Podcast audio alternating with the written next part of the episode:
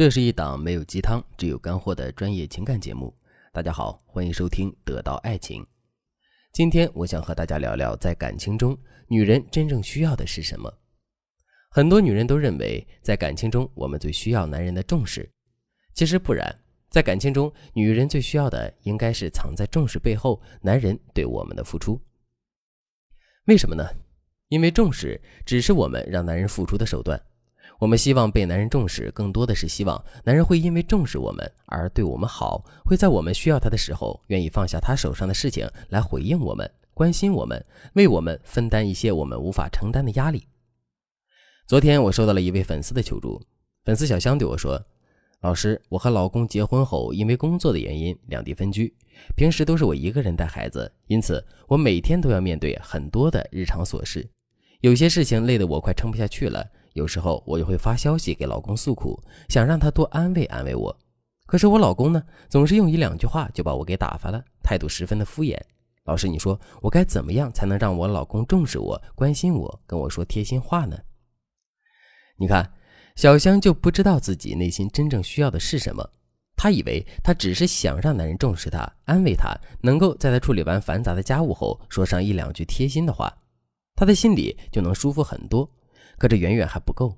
大家想想，难道小香老公每天三顿的跟小香说“你辛苦了，老婆，我爱你，我理解你的辛苦，我感谢你的付出”，小香每天面对日常琐事就会变少吗？她身上照顾家庭和孩子的压力就能减轻吗？当然不会。正所谓，嘴上说的永远都是虚的，只有真正的行动才是最实际可信的。男人几句轻飘飘的安慰，怎么可能改善小香疲惫的生活呢？小香其实不仅仅想要男人的关心和安慰，她更想要的是男人在重视自己、关心自己后，对自己实实在在的付出和帮助。她心里希望的是男人努力找机会把工作调回来，与她一起生活，帮她分担家庭琐事、接送孩子、处理家务等现实中的事情。这就像生活中大部分异地恋无法长久的原因一样。要知道，很多异地恋情侣，他们并不是不关心对方，也不是不重视对方。他们的感情之所以会走到分手这一步，就是因为他们之间相隔两地的关心虚无缥缈，没有实际的作用。你想想，当你在异地生病时，送你去医院的人会是你同寝室或者同公司的同学朋友，还是你远在他乡相恋的男人呢？如果你长期得不到男人的实际陪伴，看不到男人对你的关怀行动，那你是不是会对男人失望、误解，甚至是为此和男人分手，想要找一个能真正陪在自己身边的伴侣呢？当然，并不是所有的异地恋都是如此，也有很多异地恋情侣能够排除万难走到最后的。对此，如果你和男人正处于异地相爱的阶段，想知道异地恋怎么相处的话，那你可以添加微信文姬八零，文姬的全拼八零，来获取导师的专业指导。其实，对于女人来说，男人的付出才是最重要的，才是支撑两个人能够长久在一起的源头力量。但生活中，大多数男人都喜欢耍嘴皮子功夫，经常用情话和花言巧语哄女人开心，会在嘴上关心女人，让女人好好休息、多喝热水，却从来不会用实际的行为给予女人帮助。因此，女人该如何让男人付出的这件事情就很重要了。接下来我就来和大家聊聊，我们该如何让男人用实际看得到的行为表现他对我们的爱、对我们的重视。方法一，从一开始就提高对男人付出的标准。想要男人对我们付出，那我们就要在最开始的时候提高我们对男人付出的标准。该怎么做呢？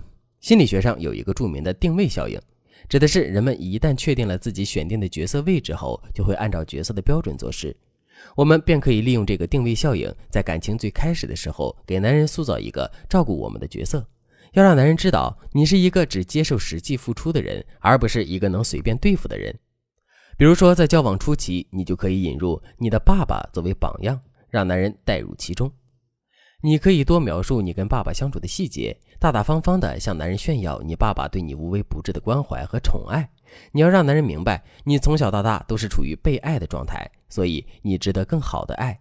你也只会接受用心付出、对你好的男人。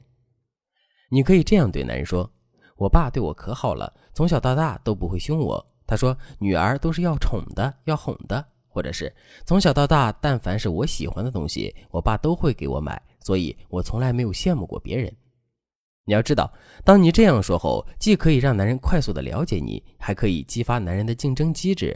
在男人心里，哪怕对方是你的爸爸，他都会在潜意识里产生想要跟对方竞争的意识，然后就会为了超越你爸爸，对你更好的。方法二，在生活中降低对男人的要求。如果我们没能在最开始时让男人知道付出的重要性，已经养成了男人不愿意付出的脾气，那为了改变男人这个问题，我们就只有退而求其次。先降低我们对男人付出的要求，一点一滴的来。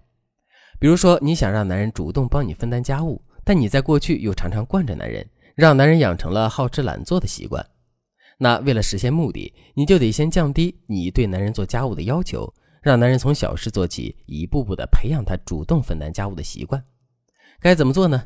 你可以制造一些你无法做家务的假象，让男人无法拒绝帮你做家务的要求。然后等男人做完以后，不管他做到什么样的程度，你都要给他一个及时的鼓励和赞美，让他从做家务的这件事情中得到情绪价值。反复几次，男人就会习惯帮你做家务了。你可以这样对男人说：“亲爱的，谢谢你，感谢你今天在我手划伤的时候帮我洗了碗。你还别说，平时我都没发现你是这么一个细心的人。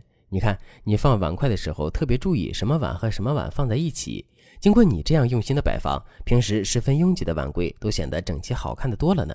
就这个点，我还真的得跟你学习学习。希望老师今天所教的方法能够帮到大家。但如果你们的男人是属于那种油盐不进，不管你怎么做都无动于衷，就不愿意付出的人，那老师还是建议大家来咨询专业的情感老师，得到有效的针对性指导。你可以添加微信文姬八零，文姬的全拼八零，向我们说出你的烦恼。好了，今天的内容就到这里了。文姬说爱，迷茫情场，你的得力军师。